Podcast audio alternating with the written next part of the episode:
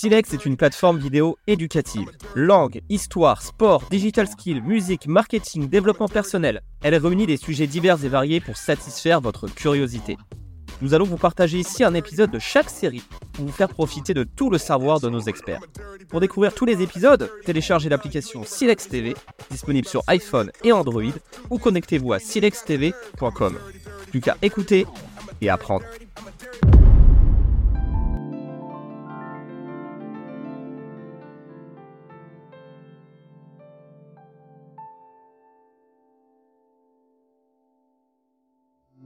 Bonjour, je suis Thomas Bossé, expert en énologie, oui on dit énologie, et nous allons aujourd'hui parler du vin.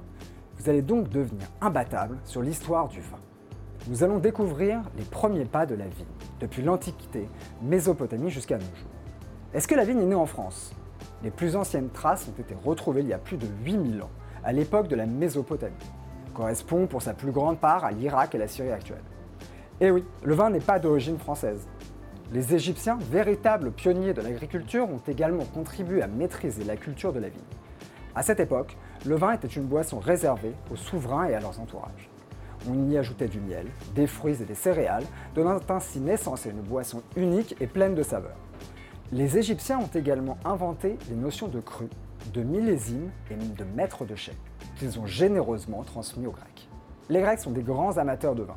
Entre 2000 et 500 avant Jésus-Christ, la vigne est devenue un élément essentiel de leur agriculture. Les Grecs ont exporté le vin dans tout le bassin méditerranéen, de l'Italie à l'Afrique du Nord, en passant par l'Espagne et la Gaule. Ils ont ajouté des herbes et des aromates au vin, le coupant même avec de l'eau. C'est à cette époque que le dieu Dionysos est devenu l'emblème du vin et des plaisirs qui l'accompagnent. Les Romains, à leur tour, ont pris le relais et ont produit des quantités astronomiques de vin, associant même leur propre dieu, Bacchus, à cette boisson divine. Remercions tout de même les Grecs. Pourquoi? Car le premier vignoble français s'implante à Massalia, aujourd'hui Marseille, grâce à ses fondateurs phocéens vers 600 avant Jésus-Christ, mais c'est avec l'arrivée des Romains que la culture de la vigne connaît une extension systématique à travers la Gaule. Découvrons l'engouement des Romains pour le vin. À partir de 125 avant Jésus-Christ, ils ont diffusé la vigne dans toute l'Europe. À Rome, tout le monde buvait du vin, les familles nobles, aux classes inférieures et aux esclaves. Le vin était servi lors des banquets et acquérait alors un réel prestige. Les Romains utilisaient des techniques spécifiques de vinification, ajoutant du plâtre, du fenugrec et même de l'eau de mer pour améliorer l'acidité et la brillance du vin. Au Moyen Âge, après la chute de l'Empire romain, l'Église a pris en charge la culture de la vigne et le commerce du vin les moines ont théorisé les procédés de vinification et ont perfectionné la culture de la vigne en étudiant les sols, le climat et l'exposition au soleil. Les abbayes de Bourgogne sont ainsi devenues réputées pour la qualité de leur production. Le vin était consommé pur et était préféré à l'eau, qui était considéré comme vecteur de microbes et de bactéries. C'est Louis Pasteur, célèbre pour ses études sur la fermentation alcoolique, qui a été considéré comme le père de l'énologie. Au XXe siècle, le vin est devenu une véritable science, mêlant chimie, biologie et physique. Les vignobles ont été hiérarchisés avec l'invention de l'indication AOC, appellation d'origine contrôlée, en 1935. Suite aux nombreuses fraudes après la destruction du vignoble français par le phylloxéra et les ravages de la Première Guerre mondiale. Saviez-vous qu'au cours du processus de reconstitution des vignobles français, après la crise du phylloxéra, les viticulteurs ont greffé les cépages européens traditionnels sur des porte-greffes américains résistants? Cette technique a permis de protéger les vignes contre les attaques du phylloxéra et a été essentielle pour la survie de l'industrie viticole française. Votre verre de chardonnay, dégusté la semaine dernière, était très certainement issu d'un porte-greffe américain. Nous allons maintenant parler du paysage viticole français. Savez-vous combien il existe de régions viticoles en France? La France compte pas moins de 17 régions viticoles. Oui, vous avez bien entendu, 17 régions. De la Bourgogne à la Champagne, de la vallée de la Loire à la Provence, chaque région a ses particularités, son terroir unique et ses cépages emblématiques. C'est cette diversité qui fait la richesse et la renommée des vins français à travers le monde. Voici les cépages des régions le Bordelais, avec une superficie de vignobles d'environ 120 000 hectares. Bordeaux est l'une des plus grandes régions viticoles de France. Réputé pour ses vins rouges d'exception, Bordeaux abrite des appellations de renommée mondiale telles que Margaux, Saint-Émilion et Pauillac. Saviez-vous que le classement de 1855 à Bordeaux a été réalisé pour l'exposition universelle de Paris à la demande de Napoléon III et qu'il est toujours utilisé aujourd'hui pour évaluer la hiérarchie des grands crus? Y a la Bourgogne. Avec une superficie d'environ 30 000 hectares, la Bourgogne est connue pour sa mosaïque de petits vignobles, célèbre pour ses vins rouges, délicats et ses vins blancs raffinés. La Bourgogne compte des appellations prestigieuses comme Gevrey-Chambertin, Meursault et Chablis. Certaines parcelles de vignes en Bourgogne ont été délimitées par les moines dès le Moyen Âge, créant ainsi une division minutieuse des terroirs. Ils sont appelés climats.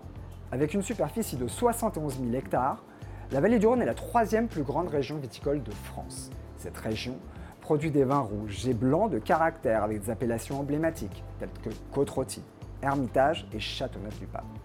La Champagne, bien sûr.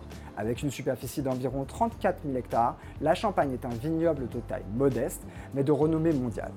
Symbole de la célébration et de l'élégance, la Champagne est célèbre pour ses vins pétillants uniques.